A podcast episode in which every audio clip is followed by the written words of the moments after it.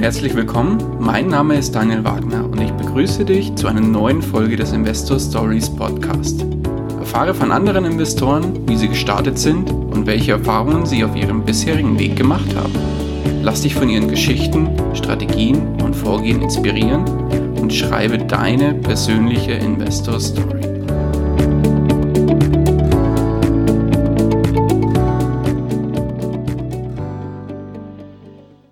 Hallo und herzlich willkommen zu einer neuen Folge des Investor Stories Podcast. Heute zu Gast bei mir Max Winkler. Grüß dich. Hi Daniel, wie geht's dir? Mir geht's wunderbar. Wie geht's dir? Sehr schön. Ich, ich äh, ist gerade ein bisschen, bisschen ungewohnt, dass, dass du mir so die Fragen stellst, aber das haben wir auch gerade im Vorgespräch gemerkt, ja, dass ich jetzt mal auf der anderen Seite der Leitung bin. ich habe mir schon überlegt, ob wir so ein bisschen eure Einleitung abkupfern und so, hallo Max, hallo Daniel. Aber jetzt sind wir so hier gelandet. Wunderbar. Schön, dass es geklappt hat und schön, dass du hier bist. Ja, toll, freut mich auch riesig, dass äh, wir hier die Möglichkeit haben zu sprechen. Ja. Max, würdest du dich ganz kurz unseren Hörern vorstellen und zwei, drei Sätze zu deiner Person sagen? Genau, also ich bin der Max, äh, Maxim Winkler, bin ähm, Architekt von, von Haus aus, ähm, ja, bin auch ein Podcast-Kollege von dir. Also ich habe äh, Ende 2017 mit dem Podcast Bauherr werden gestartet, ähm, der eben für die Zielgruppe ist äh, Leute, die ihr Eigenheim bauen, weil ich einfach in dem Alter bin, ja, wo dann die, die ganzen Freunde und Bekannte dann angefangen haben zu bauen und mich gefragt haben, hey, du bist doch Architekt, wie, wie baut man ein Haus, was, wofür braucht man einen Architekten? Und so weiter. Und ähm, dann habe ich mit dem Podcast gestartet. Und äh, ja, mache das Ganze schon also nach wie vor. Und irgendwann 2018 habe ich dann die, ähm, den Immerbrünner Stammtisch in Karlsruhe kennengelernt und dort habe ich die Babs kennengelernt. Und die Babs ähm, ja, ist eine, eine bezaubernde Person, faszinierend. Und mit ihr habe ich dann auch meinen zweiten Podcast gestartet. Das ist der Immer Stories mit Babs und Max. Und da geht es eben um, für, die, für die Zielgruppe, für die Immobilieninvestoren, die wir ähm, auf dem Weg zu ihrer finanziellen Freiheit unterstützen und Tipps und Tricks geben höre den, äh, euren Immo Stories Podcast höre ich mit Begeisterung selbst und kann ihn euch nur äh, wärmstens ans Herz legen. Hört unbedingt in den Podcast rein und genauso in den zweiten Podcast von Max. Wunderbar. Äh, Max, wie sieht's denn aus bei dir? Du bist ja heute zu Gast im Investor Stories Podcast. Ja. Wie bist du denn überhaupt dazu gekommen, dich mit dem Thema Finanzen bzw. mit dem Thema Investieren auseinanderzusetzen? Hm. Also ich glaube, ähm, so der, der, der erste Impuls oder so die erste Berührung, die war irgendwo im Alter, äh, ich weiß nicht, so 16, 17 Jahre alt oder sowas, ähm, als ich dann meinen mein Bausparvertrag äh, unterschrieben habe. Ich habe damals ähm, eben Nebenjobs gehabt, verschiedener Art, Zeitungen ausgetragen und äh, Eis verkauft und äh, an der Tankstelle und alles Mögliche. Und ähm, ja, und dann irgendwann kam so irgendwie die, die, die Idee von so einem Bausparvertrag, weil es mein Bruder auch gemacht hat, habe ich dann gesagt, ja, ich mache das dann auch. Und das waren dann irgendwie, ich glaube, 50 Euro oder sowas im Monat, die man da eingezahlt hat. Und irgendwann wurde der dann auch ähm, fällig oder wie sagt man dann, zu, also, also reif oder so. Ne? Sagt Zuteilungsreif, genau. Mhm. Ja, zuteilungsreif. Und dann, ähm, das war ja dann irgendwie zehn Jahre, nee, keine Ahnung, wie viele Jahre später. Also auf jeden Fall ein paar Jahre später. Und ähm, dann habe ich aber nicht das Gefühl gehabt, bauen zu müssen, sondern habe das Geld dann einfach mal von dort genommen und dann einfach aufs Konto gepackt. Also das war so die, die erste Berührung. Ich habe da keinerlei Ahnung gehabt. Ich habe mich da weder eingelesen noch informiert oder sonstiges. Das einfach nur gemacht, weil man es sozusagen einfach macht. Und ähm, Genau, und dann kam das später eigentlich im Studium. Da habe ich mich dann so ein bisschen mit so, so ein paar Büchern befasst, wie äh, Rich Dad Poor Dad von Kiyosaki und so. Ähm, ich weiß gar nicht mehr, wer das Buch mir empfohlen hat, aber ich habe noch genau das Bild vor Augen, wie ich da in der Bahn sitze, ähm, auf dem Weg zur Uni und habe das, hab das Buch dann in der Hand, wie ich, äh, wie ich das lese. Und ich habe mir das damals auf Englisch durchgelesen, weiß nicht wieso. Aber ich, trotzdem war ich dann irgendwie so begeistert von dem Ding, von dem Thema und von den Gedanken, die da drin waren, weil ich die so eigentlich noch nie gehört habe davor in meinem Umfeld oder in meinem Kreis. Und ähm, dann war lange Zeit nichts, weil ich dann während dem Studium einfach auch kein Geld hatte zum Investieren oder da irgendwie was anzulegen oder sonstiges. Und das Ganze hat dann wieder angefangen, ähm, als Thema ist es dann wieder aufgekommen, als, dann, als man wieder Geld verdient hat, also nach dem Studium ähm, mit der ersten Arbeit, mit dem ersten Gehalt, wo man sich dann überlegt hat, okay, will man nicht was für die Altersvorsorge machen oder nicht? Und da bin ich, muss ich sagen, das war über YouTube. Da habe ich dann irgendwie auf YouTube ein paar, paar, paar Sachen halt verfolgt und sowas. Und dann ähm, habe ich für mich das Thema so ein bisschen Aktien entdeckt. Und dann habe ich ähm, ja, mir, mir erstmal mit, mit dem Thema befasst, Aktien, was ist das, was macht man da und so weiter und dann dadurch dann eben auf die ETFs gekommen und mir dann einfach mal ähm, ein ETF, also einen ETF-Sparplan einge, eingerichtet und angelegt, der dann einfach monatlich bespart wurde und das waren so die, sage ich mal, die ersten Investitionen äh, in die Zukunft. Mhm. Ähm, betreibst du diesen ETF-Sparplan noch? Ja, ja, klar, der ist das nach wie vor aktiv ausgeweitet auf weitere ähm, ETFs und ähm, wird monatlich bespart. Und genau, und wir haben auch nochmal hm, dann, als mein Sohn zur Welt gekommen ist, was wir dann auch gemacht haben, wir haben dann gesagt, okay, wir legen auch nochmal einen ETF-Sparplan für ihn an. Also der läuft zwar jetzt auf uns, aber das ist ein eigener, eigener, eigener, eigener eigener Punkt einfach da drin, ja, der bespart wird, ein eigener ETF. Ähm, und der soll dann, dann an ihn übergeben werden, wenn er dann soweit ist und wenn er sich damit auskennt. Ich hoffe, früher als ich. das hoffe ich bei meiner Tochter auch. Bei, bei ihr mache ich es übrigens genauso. ja, sehr gut. Ja, das macht ja auch Sinn. Ja, also ja, ich meine, je früher man anfängt und dann kannst du deinen Kindern schon relativ früh diese, diese finanzielle Bildung mitgeben. Und ich glaube, wenn die dann was Eigenes haben, wo die dann sagen, hey, äh, wo dann die Eltern erklären können, hey, das ist das und das und das haben wir für dich eingerichtet, dass du geboren bist, ähm, ist es für die, glaube ich, nochmal ein emotionales, äh, ja, eine, eine emotionale Bindung dabei, ja, die du dann einfach hast. Und das finde ich irgendwie ganz, ganz spannend dabei. Auf jeden Fall. Sehr gut. Das heißt, deine ersten Investments, wobei der Bausparer war ja kein klassisches Investment. Das war ja eher nee, so ein. Einfach nur ein Ansparen. Ich, ich mache halt mal, weil mein Bruder genau. das auch gemacht hat, passt. Aber das genau. erste tatsächliche Investment war dann quasi ein ETF. Genau. Mhm. Und der sogar heute noch existiert und läuft. Sehr gut. Ja. Mhm. Wo hat sich das denn heute hinentwickelt? Jetzt bist du ja Architekt. Investierst du neben ETFs vermutlich auch noch in andere Sachen? Genau, wie man sich vermu vermuten kann, wenn man wenn man, wenn man einen Podcast hat über Immobilieninvestments, wäre das irgendwie blöd, wenn man selbst nicht irgendwie über Immobilien investiert oder zumindest nicht da interessiert ist.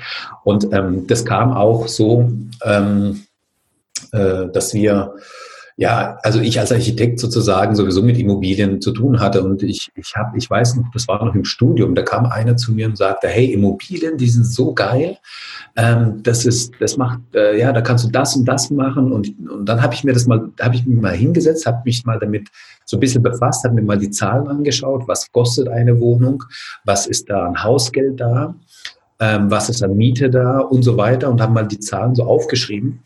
Und ich habe ich hab da einen großen, einen ganz, ganz großen Fehler gemacht, der einfach, also ich war einfach im Kopf noch nicht so weit, ja. Und ich habe einen ganz großen Fehler gemacht.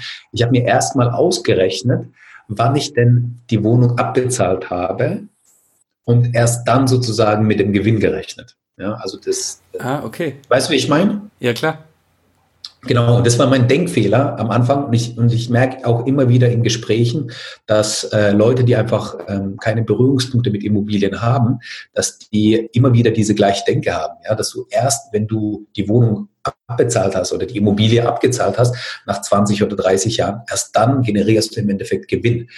Ähm, das Ding ist ja, du solltest so einkaufen, dass du schon während dem ersten Monat, wo du die Wohnung kaufst und die Wohnung hast, dass du da schon ähm, einen positiven Cashflow generieren kannst. Sprich, deine Ausgaben auf der einen Seite, das ist dann eben Zins und Tilgung, also die, die, die, das, der Darlehen bei der Bank, den du abführen musst, plus die nicht umlagefähigen Kosten, plus die Kosten, die ähm, du für deine eigene Instandhaltung sozusagen weglegst, ähm, sollte mehr sein als, äh, sollte weniger sein, Entschuldigung, andersrum, sollte weniger sein als das, was an Miete reinkommt und zwar so, dass du dann irgendwie für, das ist so mein Daumenwert, den ich immer so ansetze, ja, wenn ich 100.000 Euro investiere, möchte ich dann 100 Euro monatlich Cashflow haben.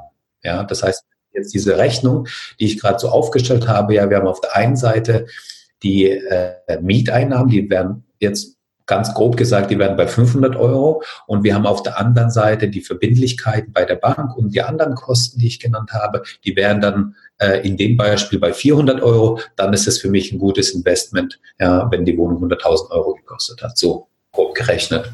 Ganz klar. Und zusätzlich, ähm, ergänzend zu deiner, zu deiner Ausführung, haben ja viele auch noch die Denke, wie du schon sagst, dass, die, dass der Gewinn erst ganz, ganz weit in der Zukunft liegt.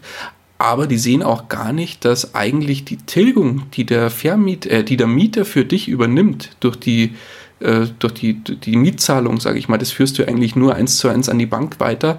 Genau. Ähm, damit baut er ja eigentlich für dich Vermögen auf, das du dann besitzt, so gesehen. Genau. Genau, das ist ja auch ein, ein, ein Vermögenswert ja, bei der Bank. Und da fängt es dann wieder an, Spaß zu machen, was Immobilien angeht, weil du dann, ähm, wenn, wenn du dir die Betrachtung anschaust, du hast die 100.000 Euro für die Wohnung, die du gekauft hast. So. Ähm, diese 100.000 Euro, die, du hast zum Beispiel eine Zinsbindung von, äh, weiß ich nicht, entweder 15 oder 15 oder 20 Jahren gemacht. Wir machen mal ein Beispiel mit äh, fünf Jahren. Du hast äh, die, ja, das muss ich auch nochmal erklären, glaube ich, vielleicht ein bisschen ausholen, wieso man fünf ja, klar, Jahre gerne. Zinsbindung macht, ähm, weil ich das auch nicht verstanden habe, weil das auch ein, ein Denkfehler irgendwo war. Ähm, ich habe gesagt, wieso sollte man auf fünf Jahre finanzieren, also die Zinsbindung auf fünf Jahre festlegen, ähm, wenn ich das auch auf 15 Jahre mache oder auf 10 Jahre mache, ist es doch viel sicherer. So, jetzt kommt aber das Ding, dass du bei der Bank die Wohnung für 100.000 Euro einkaufst und die Bank bewertet diese Immobilie, die du einkaufst, zu den vorhandenen Konditionen. Das heißt, die Wohnung ist 100.000 Euro im Einkauf, die Wohnung hat eine Miete derzeit von 500 Euro, bleiben wir bei dem Beispiel, und, ähm, und das war's, ja. Da bewertet die Bank das davon. Die macht ihre Abschläge, zum Beispiel von 20 Prozent. Wenn du dann 100 Prozent finanzierst, dann hast du damit ein ähm, ähm, ein, ein Blankoanteil von, von 20.000 Euro drin. Wenn es zu spezifisch wird, unterbrich mich bitte, ja, dann. Alles gut. Ich höre sehr gern zu. genau, dann hat, dann hat man da diese, diese, diesen Blankoanteil drin. So, und ähm, was passiert jetzt in den nächsten fünf Jahren? In den nächsten fünf Jahren kannst du die Miete entwickeln, weil entweder hast du die Miete ganz normal angepasst ähm, du hast die einfach steigern können. Ähm, oder der Mieter ist ausgezogen, du hast die Wohnung komplett nochmal renoviert, hast dann nochmal ein bisschen was investiert in die Wohnung rein, hast die neu gemacht, hast sie frisch gemacht, hast, kannst die dann marktgerecht oder wieder neu vermieten mit, einem, mit, einem, mit einer höheren Miete ganz einfach. Ja. Und gleichzeitig hast du in diesen ersten fünf Jahren hast du die, die Wohnung getilgt, Natürlich nicht sehr viel, aber du hast die zumindest getilgt, gewissen Teil. Und gleichzeitig ist die Wohnung in den fünf Jahren auch an Wert gestiegen. Ja, das heißt, wenn ich nach fünf Jahren eine Refinanzierung mache, dass so zur Bank gehe und sage, hey, meine Zinsbindung ist ausgelaufen, ich, ich brauche eine neue Finanzierung. Dann hast du die neuen Konditionen. Die neuen Konditionen bedeuten, dass du deine Miete von 500 Euro auf 700 Euro zum Beispiel steigern konntest in den fünf Jahren, was realistisch ist. Ja, dass du dass dein Immobilienwert von 100.000 auf 140 oder 150.000 Euro auf einmal gestiegen ist, ja, und du gleichzeitig nochmal was abgetilgt hast. Das heißt, du hast nach fünf Jahren bei der Bank so circa 10.000 bis 12.000 Euro getilgt. Ja, wenn du bei zwei Prozent Anfangstilgung bist. Hast nach fünf Jahren so 10.000 bis 12.000 Euro getilgt. Das heißt, ähm, du hast Restschulden von 90.000. Du hast aber einen Immobilienwert von 140.000 Oder bleiben wir mal, sind, rechnen wir schlecht. Du hast einen Immobilienwert von 130.000 nach fünf Jahren, hast Restschulden von 90.000, hast aber die Miete auf 700 Euro gemacht monatlich.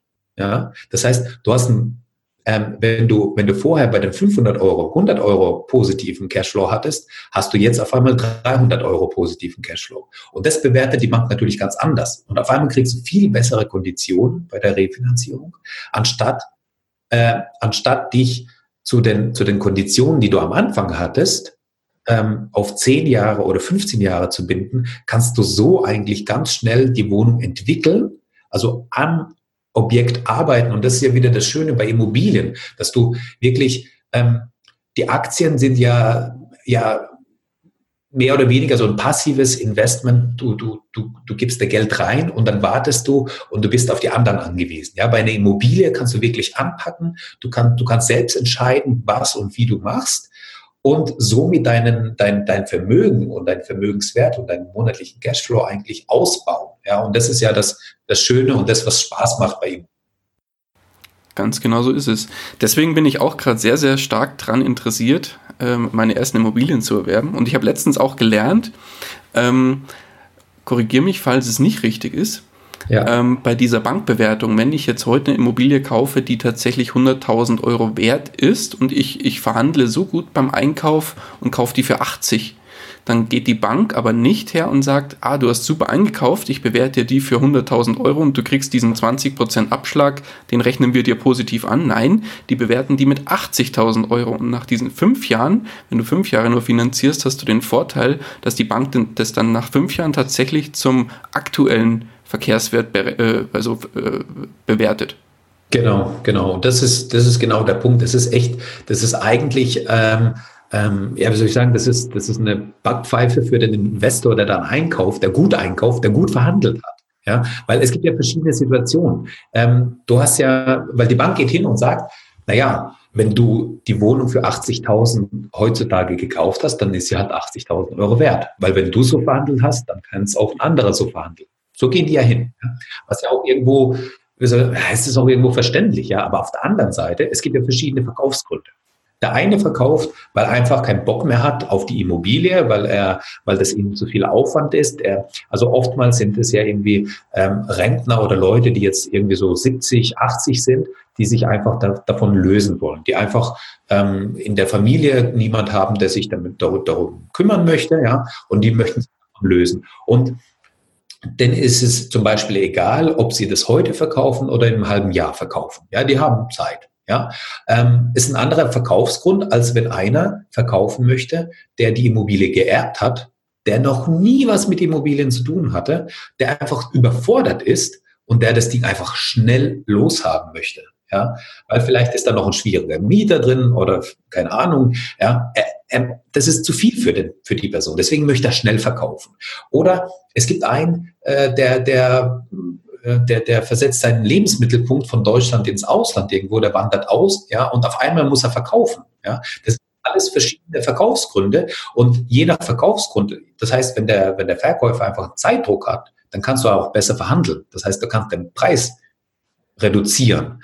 Und diesen, diesen, deinen Verhandlungserfolg, der ist dann der Bank im Endeffekt egal und das ist halt eben schade, was, was, dann, was dann eben ist. Und es gibt ja auch nochmal die Möglichkeit, ähm, variabel zu finanzieren. Das geht ja auch, also ein, ein Euribor, eine Euribor-Finanzierung, die äh, richtet sich dann einfach einem, einem Richtwert und da gibt es nochmal einen Zinsaufschlag. Die sind aber oftmals ähm, sogar teurer als die Fünfjahresfinanzierung, aber in der Größenordnung, also also so eine Euribor-Finanzierung, da, da verdient halt die Bank nichts. Deswegen, weil du halt eben abspringen kannst, ist es für die halt unsicher. Ja? Deswegen machen die das nicht so gerne oder machen das halt ab, einem, ab einer gewissen Größe von, ich weiß es nicht, ich kann jetzt keine Zahlen nennen, aber 500.000, eine Million vielleicht oder, oder drüber, machen die das gerne, ja, weil die dann einfach äh, das Volumen haben. Aber wenn es einfach kleinere Wohnungen sind, machen die es halt einfach nicht so gern, weil du jederzeit abspringen kannst. Aber das ist für dich als Investor eigentlich ähm, das Beste, weil du da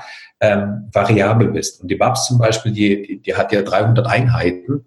Ähm, und, und wenn die einkauft, dann kauft die variabel ein, weil die einfach dadurch die Flexibilität hat, weil sie in, in ihrer Erfahrung, die ähm, schon, also die Erfahrung schon gemacht hat, dass sie mal Vorfälligkeitsentschädigung zahlen musste in einer sehr hohen Höhe, ähm, weshalb sie sagt, hey, auf zehn Jahre binde ich mich nicht, da bin ich lieber flexibel. Weil das muss man auch wissen, ja, wenn man zum Beispiel auf ähm, die Zinsen auf zehn Jahre bindet, oder nee, bleiben wir, machen wir ein anderes Beispiel. Ich mache mal ein Beispiel von äh, 15 Jahren. Man bindet sich auf 15 Jahre. Dann ähm, und du willst nach fünf Jahren, hast du gemerkt, äh, die Wohnung äh, ist doch nichts für dich oder du willst sie verkaufen, weil du einen anderen Deal hast, wo du das Geld auf einmal brauchst, wie auch immer, egal. Du hast aber gemerkt, dass die Wohnung an Wert gestiegen ist und jetzt willst du halt mit Gewinn verkaufen, dann musst du ähm, bei der Bank Vorfällig, eine Vorfälligkeitsentschädigung zahlen. Das ist einfach, ja, da sagt halt die Bank, okay, wir haben verlorenen Gewinn, weil du jetzt frühzeitig austrittst aus dem Vertrag, deswegen wollen wir da Geld sehen. So, jetzt hast du aber die Möglichkeit, wenn du dich auf 15 Jahre festgelegt hast, hast du immer die Möglichkeit, nach 10 Jahren ähm, von dem Vertrag einseitig zurückzutreten. Also nur der, nur der, nur der Investor, also nur der, der Darlehensnehmer hat die Möglichkeit, nach 10 Jahren vom Vertrag zurückzutreten. Das ist dann so ein Sonderkündigungsrecht, was man immer hat. Ähm, da kann dir die Bank nicht kündigen. Ja, das ist so das Einzige, was man wissen sollte. Und es macht auch teilweise Sinn, also das muss man sich natürlich individuell anschauen, aber es macht natürlich Sinn, wenn man sich ein Portfolio, ein Immobilienportfolio aufbaut, dass man da auch mit den, mit den, ähm, dass man da die Zinsbindung immer im Überblick hat, dass man die auf dem Schirm hat ähm, wann die einfach ausläuft. Und dann kann es eben Sinn machen, dass man mal eine Wohnung äh, mit fünf Jahren finanziert, Zinsbindung und die andere Wohnung mit vielleicht 15 oder eine mit 10 oder ja, dass man das ein bisschen streut. Aber ähm, ähm, das kommt dann immer drauf an, was für eine Wohnung es ist, was für Gegebenheiten sind es und so weiter. Das sind ja viele Faktoren, die da, die da mit reinspielen. Man kann das alles, wie so oft, nicht über einen Kamm scheren. Ne? Wie machst du es? Ähm, also wie, auch wie gerade gesagt, ganz unterschiedlich. Also wir haben ähm, ähm, äh, wenn man so will, den, den Anfangsfehler gemacht. Ähm, und, und das ist wieder, wieder der Punkt. Ja, ich habe mich da zwar mit dem Thema Immobilien beschäftigt. Das war irgendwie, irgendwie ist, sind Immobilien irgendwie aufgetaucht im Leben. Und mhm. äh, also die Idee davon. Und dann haben wir uns damit beschäftigt.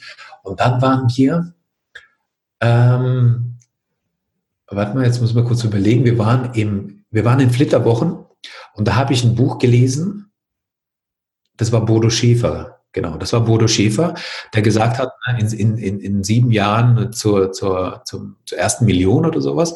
Okay. Und ähm, dann fand ich das irgendwie cool und gleichzeitig habe ich äh, mich schon mit Immobilien beschäftigt und ähm, also angefangen, mich mit Immobilien zu beschäftigen. Und dann bin ich so auf den Trichter gekommen, habe dann bei YouTube äh, Videos mir angeschaut und so weiter. Also einfach mich mit Immobilien beschäftigt und irgendwie ähm, sechs Monate später haben wir dann die ersten zwei Wohnungen gekauft und da den Fehler gemacht, dass ähm, wir A, die Zinsen auf 15 Jahre gebunden haben. Mhm, okay. Weil die Wohnungen einfach dafür, also die, die Wohnungen waren einfach ähm, würde ich sagen, die waren in einem schlechten Zustand. Der Mieter, ähm, also die Mieterstruktur war nicht so gut. Das heißt, es waren ein älteres Ehepaar drin, wo man wusste, dass die bald ausziehen werden, die einfach eine geringe Miete gezahlt haben. Ja, das ist für die Bewertung von der Bank natürlich nicht so gut. Ähm, und die andere Wohnung, die, ja gut, da, da war es eigentlich ganz gut, weil die, die stand leer, aber die stand leer, die war nicht renoviert und die stand leer. So, das heißt, ähm, hätte man da auf fünf Jahre finanziert, wir haben in der Zwischenzeit ähm, die Wohnung, was, was die Miete angeht, natürlich deutlich entwickeln können.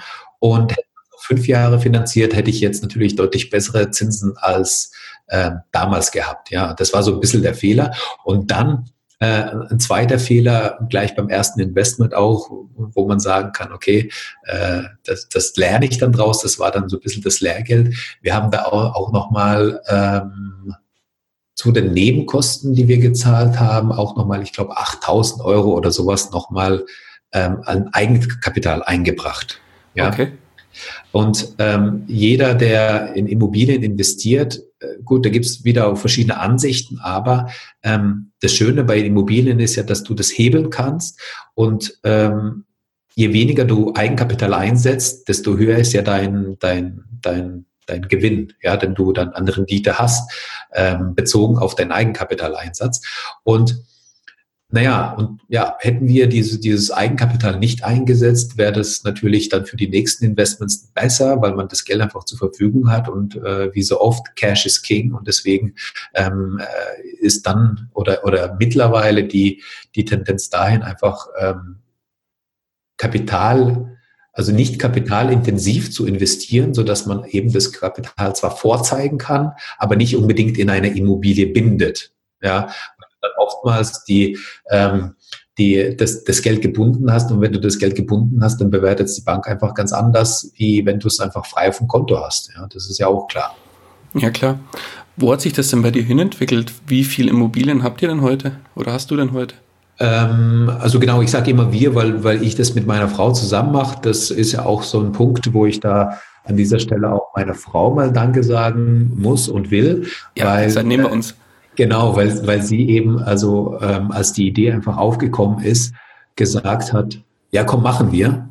Das hört sich gut an. Und, und sie ist eine, die, die, die ist, sie ist eine Bewählerin, das heißt, sie schaut auch gern auf die Zahlen. Ähm, ich bin der Architekt, ich, ich schaue dann eben äh, Besichtigung auf die auf das Objekt und so ergänzt sich das irgendwie ganz gut, glaube ich. Perfekt, ja. Und ähm, das ist, glaube ich, ein ganz guter Punkt, äh, denn, denn viele auch nochmal beherzigen sollten, ähm, dass man das mit, dem, mit seinem Lebenspartner oder mit der Frau einfach zusammen machen sollte, also die einfach mitnimmt und, und auch zusammen darüber spricht, weil man dann einfach jemand hat, mit dem man täglich, also beim Abendessen oder sowas, kann man dann einfach über Immobilien sprechen. Ja, und das macht beiden Spaß. Und das ist ja dann das Schöne, ja. Definitiv. Ähm, genau, und so hat sie, ähm, also vielleicht nochmal da der, der kleine Exkurs. Wir hatten dann beim, beim ersten, beim ersten äh, Einkauf, wo haben wir eigentlich eine kleine, eine kleine Wohnung kaufen wollen. Und dann war das aber so, dass der Verkäufer ähm, der die Wohnung verkauft hat. Also der hat dann zwei Wohnungen verkauft und die waren beide auf einer Etage. Und die Verkäufer, die waren, ähm, also das waren ein Paar, das sich halt scheiden lassen und deswegen haben die halt, ja, wollten die die Wohnung verkaufen, weil die sich hatten geschieden. Ähm, Genau, und, und dann wollten wir ja eigentlich nur eine davon haben und dann haben die gesagt, ja, die andere könnten sie ja dann auch vielleicht kaufen. Und äh, gut, dann haben wir gesagt, ja, schauen wir uns mal, mal an. Eigentlich wollten wir nur eine und dann haben wir auf einmal zwei gehabt und äh, war es dann trotzdem irgendwie cool. Und ähm, ja, haben wir dann gesagt, ähm, im Doppelpack gibt es dann auch natürlich Mengenrabatt und, und so konnten wir es dann einigen. Sehr gut. war dann auch ganz gut, genau. Buy one, get one free. ja, das wäre schön. Das wäre natürlich klasse, aber so ganz, ganz so war das jetzt auch nicht. Ne? Genau, und äh, mittlerweile haben wir jetzt ähm, äh, sechs Einheiten, ja, weitere natürlich auch äh, weiterhin in Planung. Ähm, Schön. Genau, die, also, also drei plus eins sind jetzt nochmal in der Pipeline, sage ich mal, die gerade so ein bisschen, ähm, bisschen, bisschen so ja, vor sich hergeschoben werden. Aber da muss ich auch sagen, ich habe eigentlich habe ich äh, drei Einheiten gehabt, bis ich äh, die Babs kennengelernt habe. Und dann, als ich die Babs kennengelernt habe, da habe ich gedacht, also das, das, das gibt es nicht, das, was sie macht und der Kontakt mit ihr und der Austausch mit ihr und dann der Podcast, den wir gemacht haben. Und ähm, ja, dann nochmal eben die drei Einheiten eingekauft und jetzt nochmal mit weiteren, die in der Pipeline sind, äh, wo ich sage, ja, es, es, geht, es geht voran. Sehr gut, sehr gut. Wie viel, ähm, wenn man von oben drauf schaut auf das Gesamtportfolio, wenn man Wohnungen, ETFs und Cash zusammennimmt, oder hast du noch was anderes, worin du investierst? Äh, lass mich überlegen. Nee, eigentlich nicht. Nee, nee, eigentlich nicht. Wie setzt sich das denn ungefähr prozentual zusammen, wenn man, wenn man bei den Immobilien rechnet, äh, Reinvermögen, sprich Immobilienwert oder Immobil doch Immobilienwert minus Schulden? Dann sind es vielleicht, keine Ahnung, vielleicht fünf bis zehn Prozent ETFs und, und Rest ist Immobilien. Okay. Und wenn du jetzt neue Immobilien dir raussuchst, jetzt sagst du ja selber, du hast gerade welche in der Pipeline. Ja. Gibt, gibt es Dinge, die du auf jeden Fall bei einer Immobilie haben willst oder die ein Objekt haben muss? Und gibt es Dinge, die ein absolutes No-Go sind aus deiner Sicht? Mhm. Ähm, also No-Go ist, dass die Immobilie nicht Cashflow positiv ist.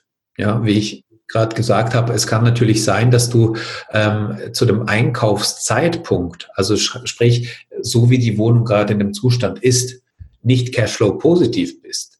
Aber du siehst die einfachen Möglichkeiten, dass du innerhalb der nächsten drei bis sechs Monaten die Wohnung so auf Vordermann bekommst, dass du auch die, die, diesen positiven Cashflow erhältst. Ja, äh, wenn das nicht vorhanden ist, dann lohnt sich einfach nicht. Ja, wenn ich wenn ich irgendwie zehn Jahre warten muss, also wir haben wir haben jetzt letztens irgendwie eine Wohnung besichtigt, da war das das halt äh, auch so typisches Ding, ja, so ein 70er-Jahre-Bau, ähm, Hochhaus mit, mit vielen Einheiten und da wird jetzt ähm, die Fassade gemacht.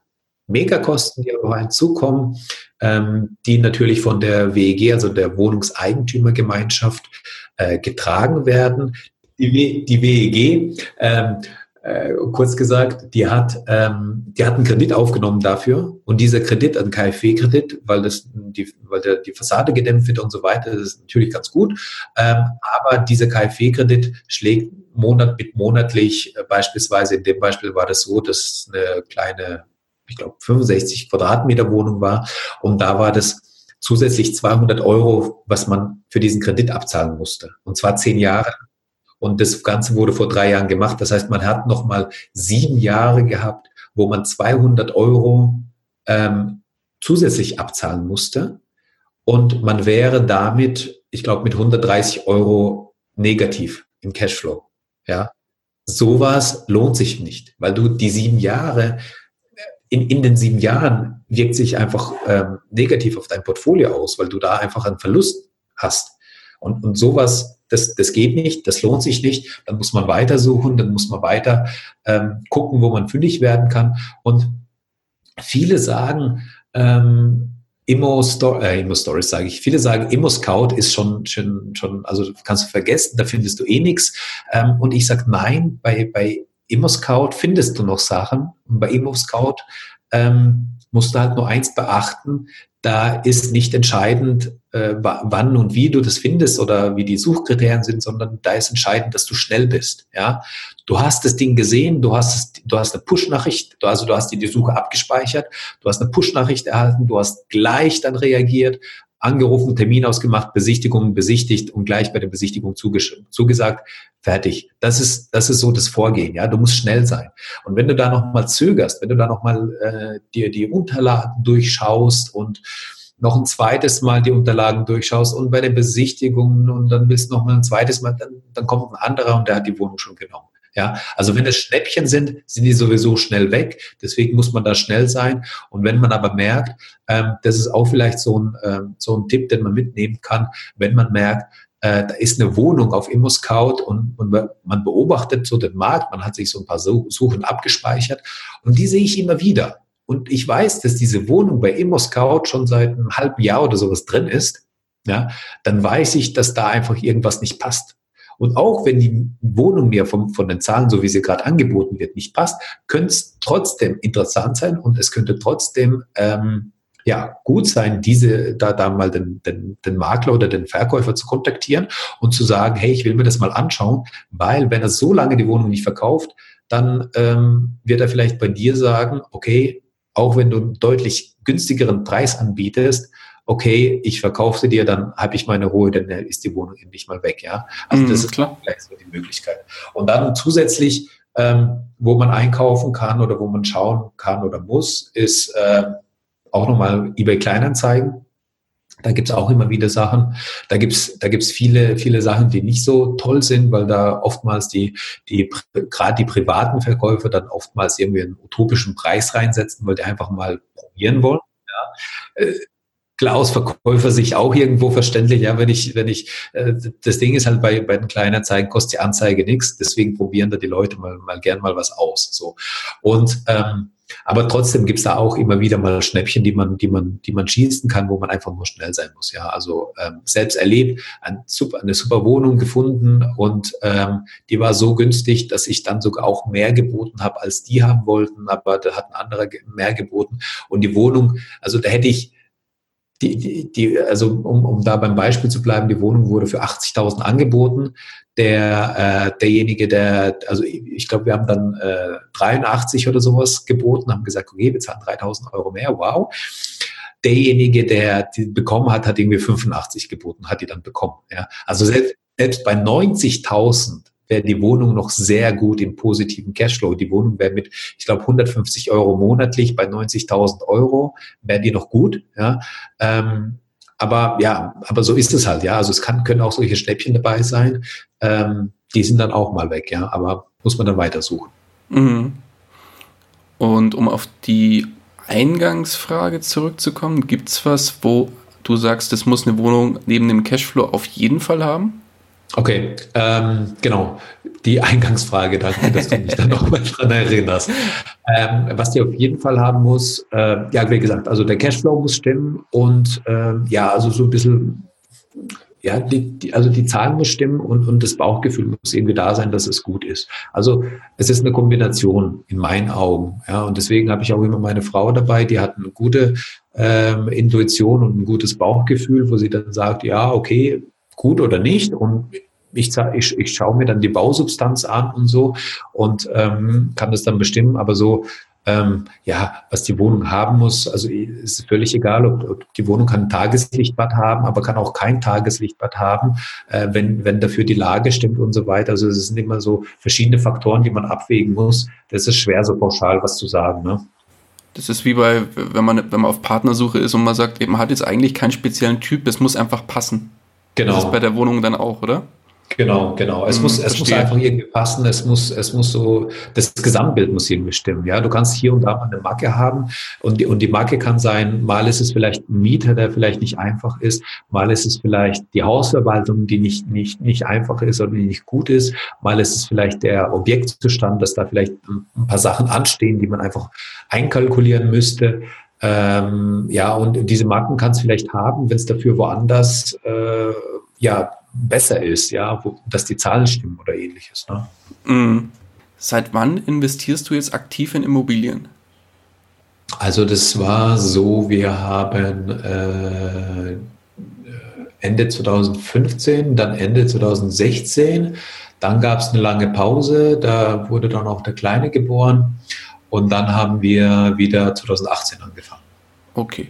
Also seit 20, 2015 war dann die erste Wohnung, sage ich mal, oder? Ja, also das war äh, im Endeffekt Anfang 2016, weil das war Dezember 2015 und dann die Übergabe war dann äh, 2016, kann man sagen. Okay, verstehe. 2016, ja. Gut. Das heißt, du investierst halt eigentlich noch so, noch so noch gar nicht wirklich lange in Immobilien.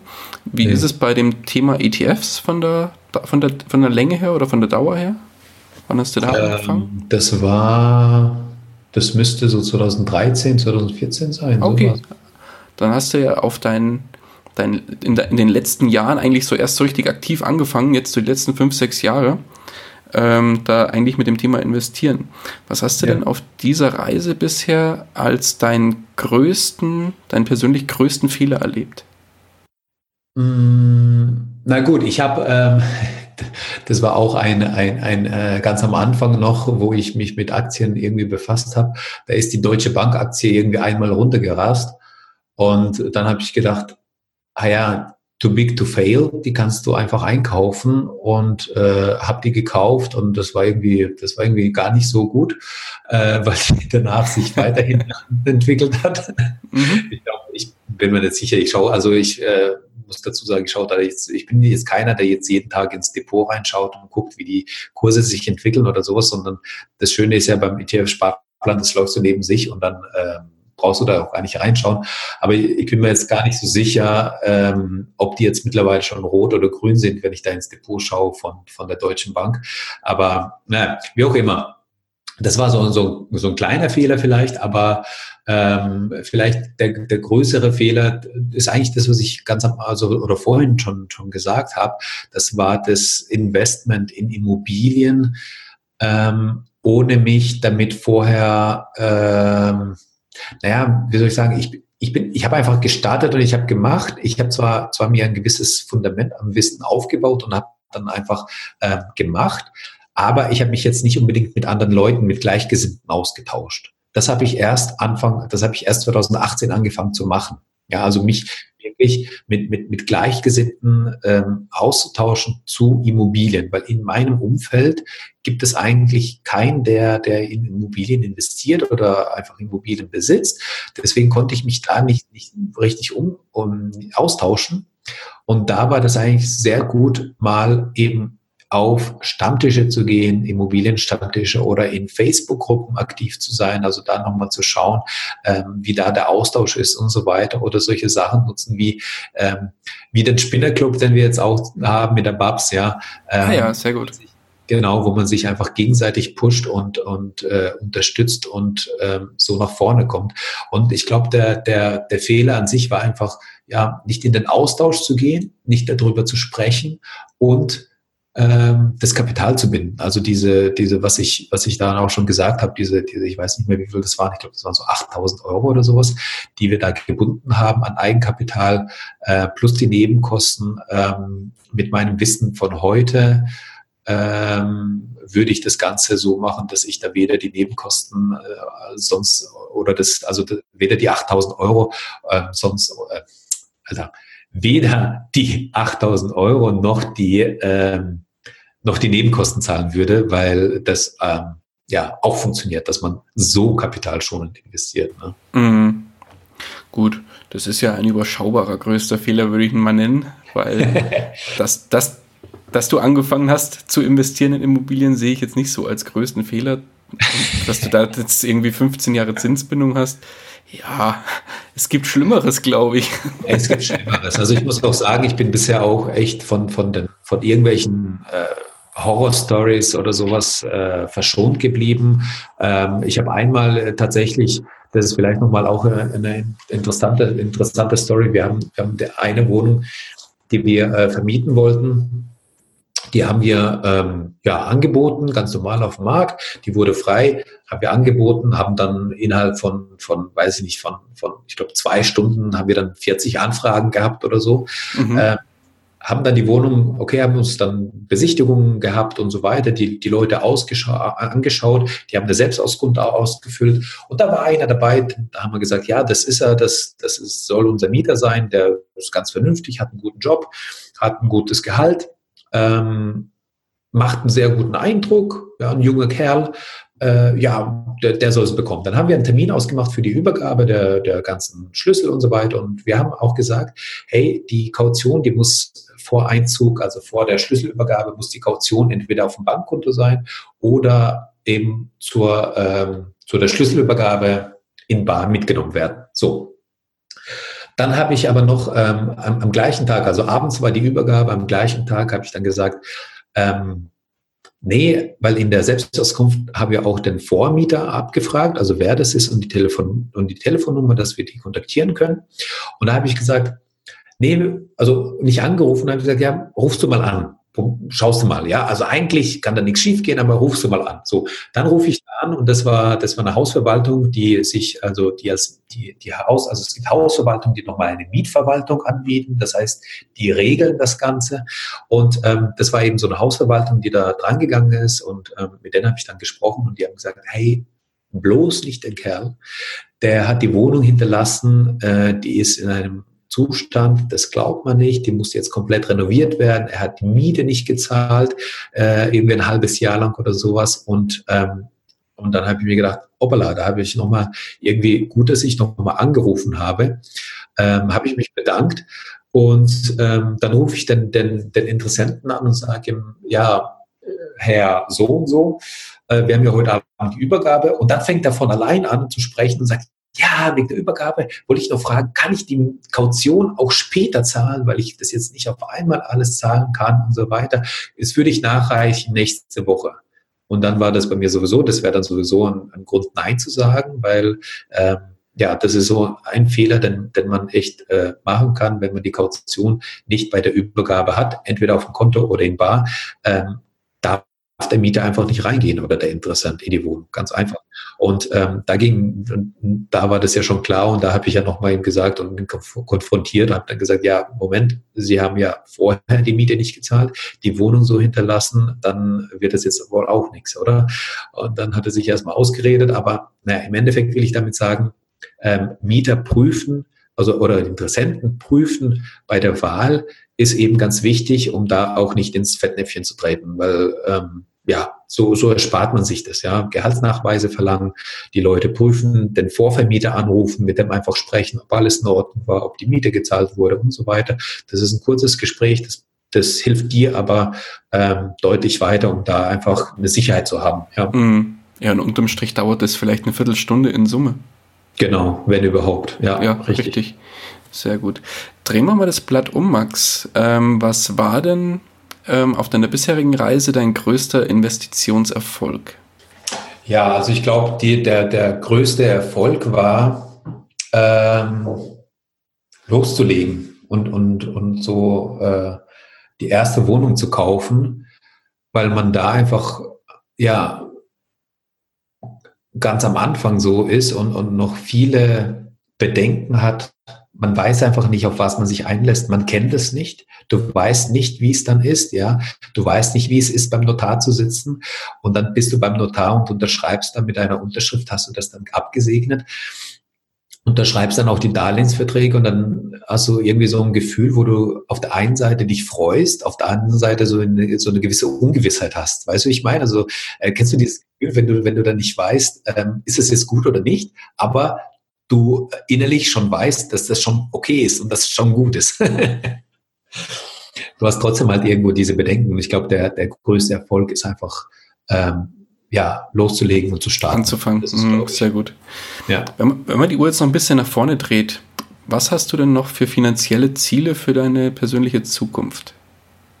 Finanzielle Ziele, ja, einfach ähm, weiterhin zu investieren in Immobilien, ähm, weiterhin äh, Cashflow aufzubauen, so dass man ja irgendwann mal auch von den Mieteinnahmen leben kann, aber nicht Ziel, dass man nicht mehr arbeitet sondern, und, und, und auf der Couch rumhängt und, und Fernseher schaut. Ähm, ja, wir haben erstens gar keinen Fernseher, aber ähm, eigentlich mit dem Ziel, dass man ähm, sich also nur noch mit diesen Sachen beschäftigt, die man, die man auch machen will. Also einfach diese Freiheit zu haben. Ähm, loszulassen. Können nicht mehr müssen. Genau, können, aber mhm. nicht mehr müssen. Ja, ich glaube, das ist, das ist genau das, was einfach so einem die, die, ähm, ja, die, die, die, die, das, das Höchstmögliche an, an Glücksgefühlen auch bringen kann, weil du auf einmal nicht mehr gezwungen bist, irgendwo hinzugehen oder irgendwas zu machen, sondern die aussuchen kannst, mit wem und was du machst und ähm, dadurch einfach die äh, Flexibilität und die Unabhängigkeit hast. Auf jeden Fall. Gibt es da irgendwie konkrete Zahlen, was jetzt zum Beispiel das Thema Immobilien angeht, weil du sagst, du willst weiter investieren, willst du irgendwie einen bestimmten Bestand erreichen, dass du sagst, ich will mal irgendwann 100 Einheiten besitzen oder beim Thema Cashflow, weil du sagst, den willst du auch weiter ausbauen, willst du da zum Beispiel sagen, so ab 10.000 Euro monatlichen Cashflow bin ich zufrieden und das ist so mein Ziel, was ich erreichen will oder ist das erstmal alles offen? Ja, also ähm, mein, mein, mein, mein erstes Ziel äh, war es vor, das habe ich mir vor irgendwann mal gestellt, vor fünf Jahren oder sowas. Mhm. Nee, nicht vor fünf Jahren, vor, also 2015, vor vier Jahren. Mhm. Ähm, da habe ich gesagt, äh, das erste Ziel ist es, eine Million Schulden zu haben. So. Mhm. Ähm, Sehr gut. dieses, genau. Weil, weil das einfach so eine, irgendwie ist eine Million sehr interessant, ja, und dann hast du irgendwie eine Million Schulden. Aber ich weiß, dass wenn ich eine Million Schulden habe, ich auf der Gegenseite einen Vermögenswert habe, der auch mit der Zeit steigt. So, das ist das eine.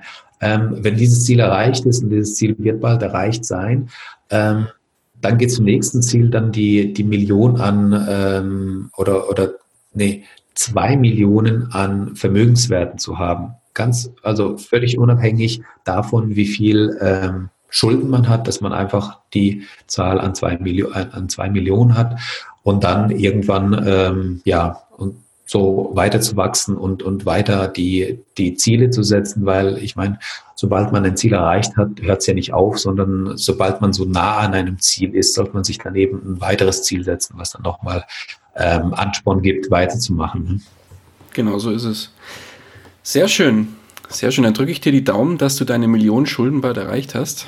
Danke. Wenn du das auf einem Stammtisch erzählst, von, mit, mit, mit Leuten, wo du dich unterhältst, die keine Immobilien haben, sondern vielleicht äh, auch mit dem Thema Investments nichts groß am Hut haben, dann halten die wahrscheinlich erstmal für verrückt, weil du so komische Ziele hast, ja. ja für die ja. klingt das ja erstmal negativ, aber ganz im Gegenteil, das ist ja positiv. Genau, ich glaube, das ist einfach so der, der Mindshift, den man, denn man hat früher, hätte ich glaube ich auch gesagt, was eine Million Schulden, sag mal, geht's noch? Ähm, bist du des Wahnsinns? So viel Geld, das kannst du doch nie im Leben zurückzahlen. Was ist, wenn da was schief geht und so weiter? Das sind ja dann die Fragen, die oder, oder die, die, die, die Aussagen, die dann einfach kommen. Und ich glaube, man muss da einfach so ein bisschen, ähm, ja, also ich meine, je mehr man sich mit der Materie beschäftigt, desto sicherer wird man einfach. Je mehr man sich damit beschäftigt, desto mehr versteht man das, was man macht. Ja, also es gibt immer noch äh, Punkte, die, wo ich auch noch lerne. Ja, und selbst Babs, die halt ihre 300 Einheiten hat, die sagt dann auch, es gibt immer wieder Sachen, wo ich dann irgendwas Neues lerne weil du hast nie ausgelernt. Und deswegen, ähm, ja, aber du bist halt immer sicherer. Du weißt halt immer, immer mehr, ähm, wie der Hase läuft und, und kannst dich darauf irgendwie einstellen. Und ähm, wenn du irgendwie zehn Einheiten hast, dann ist die elfte zu kaufen dann nicht mehr so schwer. Aber dann ist wiederum, wenn du dann die zehn hast, dann ist das nächste Ziel dann zum Doppeln und von zehn auf 20 zu kommen. Und wenn du dann die 20 hast, dann wieder zu sagen, okay, wie komme ich jetzt an die 40 ran? Ja, und das ist so auch so ein bisschen das, also so, auch so mein Ziel auch, ja, weil wir jetzt schon bei Zielen auch waren vorher, mhm. äh, die ersten zehn zu machen und dann, wenn man die ersten zehn hat, dann auch eben die Doppelung hinzubekommen, dass man dann auf die 20 kommt. Ja, klar. Ja, sehr schön. Max, hast du auf deiner bisherigen Reise, du, wobei, du, ja, du hast ja gesagt, du hast hier Rich Dad Poor Dad hast du unter anderem gelesen und so weiter. Ja. Hm, Gibt es irgendwelche, oder gibt es weitere Bücher neben Rich Dad Poor Dad, die du unseren Hörern empfehlen kannst? Ähm, es gibt, glaube ich, ganz, ganz viele tolle Bücher und ich glaube, ähm, das, das Schöne an so Büchern ist ja, dass, dass derjenige, der das Buch schreibt, sein, sein Wissen in dieses Buch reinpackt und du kannst mit ihm dann, ähm, ja, du, du liest dieses Buch und du liest sein Wissen. Und je mehr Bücher man liest, desto mehr oder desto, desto stärker stellt man fest, dass es halt gewisse Überschneidungen gibt. Ja. Und mhm. Meine Erfahrung ist einfach, dass je mehr Bücher ich gelesen habe, desto mehr findest du einfach diesen Kern raus, ja, dass du einfach weißt, okay, was ist genau der Kern, um den es geht. Und das können ganz verschiedene Bücher sein und da gibt es auch wirklich eine, eine, tolle Auswahl und du hattest sicherlich schon mal äh, das eine oder andere erwähnt und hast bei, bei den Interviews auch ähm, Leute, die tolle Bücher genannt haben. Aber vielleicht ähm, mal ein Buch, was was anders ist, was neu ist, und zwar von der, von der, von der lieben Bab Steger, von der ich auch schon gesprochen habe. Mhm. Das heißt Die Unmögliche. Und da beschreibt sie einfach ihr, ihr Werdegang. Sie beschreibt, ähm, sie spricht über oder sie schreibt über ihre Ängste, über ihre Erfahrung, über ihren Weg hin von ähm, einer, einer, einer Frau, die, die mit 19 Jahren nach Deutschland gekommen ist mit einem Koffer und wie sie das dann geschafft hat, mit äh, 40 Jahren ähm, ein Immobilienportfolio von 300 Immobilieneinheiten aufzubauen. Äh, das ist schon, das ist schon irgendwie faszinierend. Und da, da, da ist so ihre Story drin, ihre Höhepunkte und Tiefpunkte und ein, ein spannendes Buch, ein sehr schönes Buch. Und deswegen ähm, an dieser Stelle das, die Empfehlung zu diesem Buch. Sehr gut. Verlinken wir auf jeden Fall in den Show Notes. Ja. Max, kommen wir zu einem ganz anderen Thema. Und zwar bist du ja jetzt beim Thema Immobilien schon auf einer sehr guten, ja, ich nenne es jetzt nicht Zielgeraden, aber auf einem sehr guten Weg. Ähm, nichtsdestotrotz kommen wir jetzt zu dem Thema finanzieller Neustart. Mhm. Das bedeutet, stell dir mal vor, du würdest morgen aufwachen, bist aber nicht mehr du selbst.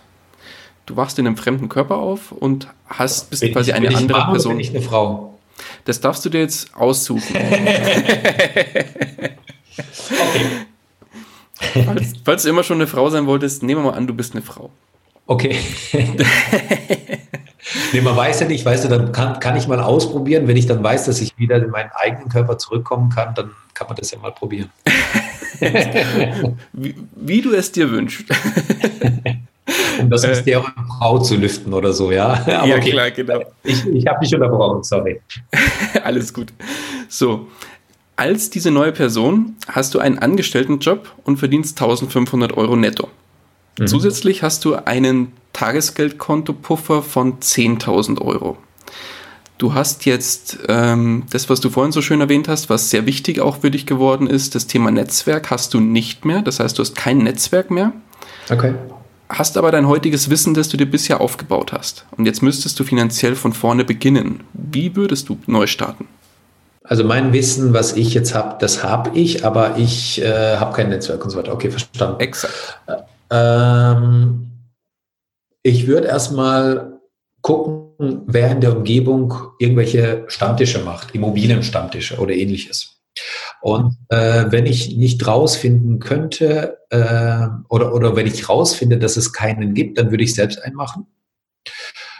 Würde ich einfach über, über Facebook oder sowas das verbreiten und sagen, hey, ähm, hier treffen sich Immobilieninvestoren äh, wer Lust hat, kommt dazu, dann und dann treffen wir uns und, und einfach selbst einen ins Leben rufen. Und das kann wirklich ganz einfach anfangen in einer Gaststätte, wo man sich einfach einen Tisch äh, reserviert und dann einfach mal zehn Plätze macht und dann guckt, wie viele Leute kommen. Und wenn sich das rumspricht, dann, dann treffen sich immer mehr Leute und so weiter. So kann sich das entwickeln und dann baut man sich eigentlich ganz gutes Netzwerk auf. Gleichzeitig würde ich aber auch Ausschau halten nach kleineren Wohnungen, die ich dann würde, äh, kostengünstig einzukaufen, weil mit 1500 Euro netto kann man schon gut finanzieren. Ähm, 10.000 Euro auf dem Konto ist auch gut zum, zum Nachweis, äh, beziehungsweise wenn ich wenn ich davon ausgehe, dass ich jetzt für 100.000 Euro einkaufen kann und die 10.000 Euro für, äh, fürs, fürs Eigenkapital oder für die Nebenkosten sozusagen aufnehme, ähm, dann würde ich entweder schauen, dass ich äh, zwei kleinere Wohnungen a 50.000 Euro einkaufe, oder eben, ähm, ich glaube, ja, ich glaube, das wäre so das, das, der bessere Weg. Ja, so zwei kleinere Wohnungen, A 50.000. Dann würde ich versuchen zu verhandeln, dass der Verkäufer die Nebenkosten trägt und ich äh, meine 10.000 Euro auch behalten kann, die als Nachweis bei der Bank habe, die aber behalten kann. Ähm, und dann, ähm, ja, hätte ich dann die erste Wohnung, dann hätte ich die zweite Wohnung. Wenn sich eine von diesen beiden Wohnungen dafür anbietet, äh, die zu flippen, ähm, würde ich das vielleicht auch nochmal angehen. Ähm, wenn nicht, dann würde ich die einfach behalten, ganz klar.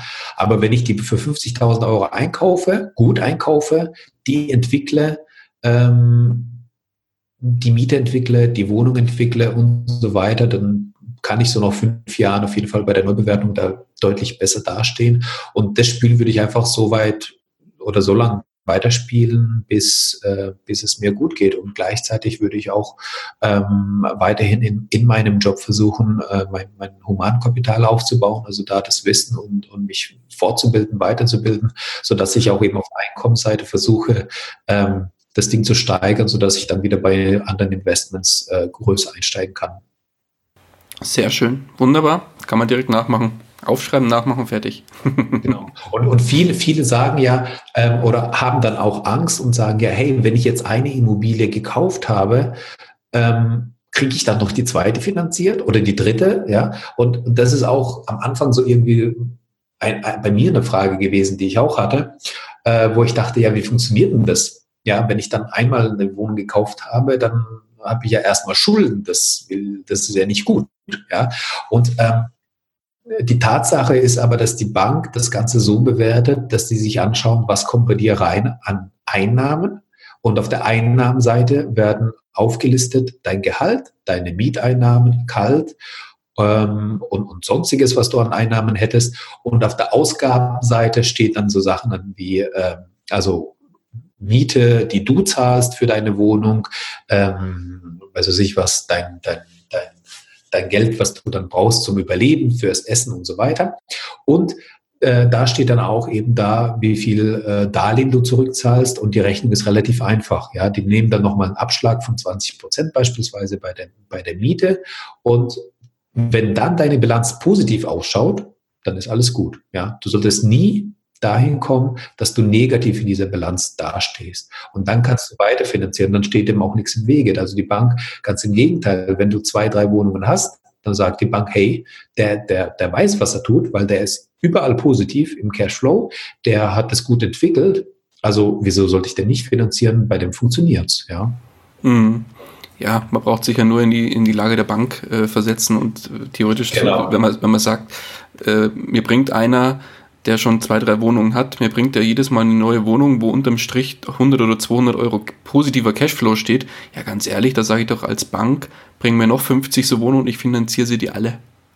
Genau, genau. Und wenn, wenn einer, wenn einer kommt, ähm, ähm, der noch nie eine Wohnung finanziert hat und dann will auf einmal ein Mehrfamilienhaus kaufen für eine Million, dann sagt sich die Bank, uh, langsam. Also vielleicht ist es ein Schritt zu viel für dich. Natürlich, wenn du eine, eine, ein sehr gutes Gehalt hast und so weiter, dann, dann, dann ist es auch möglich.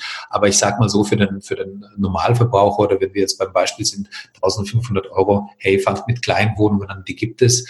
Äh, da ist es wirklich das Schwierige, die zu finden und die günstig einzukaufen, weil da natürlich die Konkurrenz nicht schläft. Und da muss man einfach schnell sein, Verhandlungsgeschick haben, ähm, rauskriegen, was, der, was die Intention vom Verkäufer ist und dann damit zu arbeiten. Mhm, wunderbar. Max, jetzt kommt heute noch ein Einsteiger, der noch keine Ahnung vom Thema Immobilien hat und sagt, lieber Max, ich will heute noch anfangen, in Immobilien zu investieren. Was würdest du ihm mit auf den Weg geben? Ähm, ja, die Frage haben wir ganz oft im, im Spinnerclub bei uns, ähm, wo dann eben, also wir haben da zwei Kategorien. Wir haben einmal die Einsteiger, die, die deren Ziel das ist, von, von 0 auf 10 Einheiten zu kommen. Und dann haben wir die Profis, deren Ziel, deren Ziel das ist, zu doppeln, das heißt von 20 auf 40 und so weiter. Und ähm, ja, die, die, die größte Frage ist natürlich, wie steige ich ein, wie mache ich, wie, wie komme ich dahin? Ja, und ähm, ich glaube, das ist ja das Wichtigste ist einfach so ein bisschen im Kopf den, den Schalter umzulegen und zu sagen, okay, Fokus, was will ich und was bin ich bereit dafür zu tun? Und wenn ich bereit bin dafür, ähm, meine Zeit zu investieren, dann mache ich das. Bedeutet, ich schaue mir die Wohnungen an, ich gehe in die Besichtigung, ich verhandle mit den Verkäufern und dann, also man muss ins, ins Tun kommen, man muss, man muss machen, man muss, man muss bereit sein, vielleicht auch mal eine Stunde oder eineinhalb Stunden Fahrt auf sich zu nehmen für eine Immobilienbesichtigung, wo es einfach nicht klar ist, bekomme ich die Wohnung oder nicht. Aber wenn du es nicht machst, wenn du daheim bleibst, dann kriegst du die auf jeden Fall nicht. Ja? Mm, so ist es. Genau, und ich glaube, da ist es eben das Wichtigste, einfach ins Tun zu kommen, einfach zu machen, einfach die ersten Schritte zu machen. Und je mehr man sich damit beschäftigt, desto sicherer fühlt man sich. Die erste Besichtigung ist vielleicht noch äh, ganz ungewiss, man weiß nicht, auf was man achten sollte und so weiter. Ähm, mit der zweiten, dritten wird es besser. Und ähm, ich habe ge genau zu diesem Thema habe ich eigentlich einen Videokurs auch aufgenommen, der heißt äh, ähm, der Emo Stories Immobilien-Videokurs Fundament, weil er das Fundament bildet für das, für das äh, Immobilien-Know-how. Mhm. Und äh, das können wir gerne verlinken in den Show Notes. Sehr gerne, ja klar. Schicke ich dir nochmal den Link dazu. Und ähm, da wird eigentlich, also da nehme ich die, die Zuschauer an die Hand und zeige dann von A, wie suche ich, wie speichere ich mir die Suchen ab bei ImmoScout und bei Kleinanzeigen, wie stelle ich mir das ein, so dass es funktioniert, bis dahin, ähm, dass man die, die, wie analysiere ich den Standort, wie finde ich raus, was die, was für eine Miete da verlangt werden kann, äh, wie finde ich raus, ob mein Verkaufs- oder mein Einkaufspreis ähm, gut ist oder schlecht ist und so weiter. Äh, bis dahin zu den Fragen bei den Finanzierungen oder auch bei der Besichtigung, auf was muss ich achten, was muss ich beachten, was sind so die größten Fehler, die man machen kann. Also da habe ich das alles äh, mit, mit, reinge, mit reingebracht. Das sind äh, mehrere Stunden, die das Ding geht und äh, ist auf jeden Fall so an der Hand geführt. Und diejenigen, die das, äh, sich das jetzt angeschaut haben, waren auch begeistert. Den Videokurs gibt es kostenlos bei uns im Spinnerclub ähm, für die Starter und kann man aber auch so ähm, günstig erwerben. Sehr gut. Verlinken wir auf jeden Fall in den Show Notes. Ja. Max, kommen wir langsam zum Ende des Interviews. Die Stunde haben wir jetzt schon dicke geknackt. Gerne. Das haben wir schon mal geschafft. ähm, wenn dich jemand unserer Hörer erreichen will, wie kann man dich am besten erreichen? Genau, also da ähm, kann man ganz einfach Maxim Winkler auf Facebook mal gucken. Ja, das ist das eine. Äh, das andere einfach mir eine Mail schreiben, vielleicht an max.immostories.de. Mhm. Ähm, und äh, das wäre so die, die, die, einfachsten Möglichkeiten. Also ich glaube, per E-Mail wäre es, glaube ich, am angenehmsten. Äh, max.demostories.de und dann äh, können wir gerne in die Show Notes packen. Alles klar, so machen wir es. Max, dann sind wir am Ende angekommen. Ich danke dir ganz, ganz herzlich für deine Zeit und den wahnsinnig tollen Input, den du hier gelassen hast. Schön. Äh, hat sehr, sehr viel Spaß gemacht, mit dir zu sprechen. Mir auch. Und die letzten Worte des Interviews, die gehören dir. Ich weiß, du kennst das von deinem Podcast. Heute hast du die letzten Worte. Genau. Ja, danke dir dafür. Nee, super. Also es hat mir Spaß gemacht, äh, viel Spaß gemacht. Danke dir dafür, ähm, dass ich da die Möglichkeit hatte, bei dir im Podcast zu sein. Ähm, die letzten Worte, die sollten eigentlich die sein, dass man, egal was man macht, egal ob es Immobilien sind, egal ob es ähm, Aktien sind, ETFs sind, wie auch immer, also macht was, tut was und vor allem fangt an. Ja, und ich glaube, äh, also in meinen Augen ist, sind die Immobilien einfach sehr spannend und, und sehr einfach, wenn man es einmal verstanden hat. Und deswegen geht, geht die ersten Schritte, fangt da einfach an und, und kommt in die Umsetzung. Das ist so das Wichtigste. Alles klar. Schöne letzten Worte. Ich danke dir, Max. Mach's gut. Danke dir. Ciao, ciao. Ciao. Das war's auch schon wieder mit dieser Podcast-Folge. Ich danke dir ganz herzlich fürs Zuhören. Hat dir der Investor Stories Podcast gefallen, freue ich mich über eine Rezension bei iTunes. Damit hilfst du mir, diesen Podcast für noch mehr Zuhörer sichtbar zu machen. Ich freue mich, wenn du auch beim nächsten Mal wieder mit dabei bist. In dem Sinne, habe die Ehre, dein Daniel.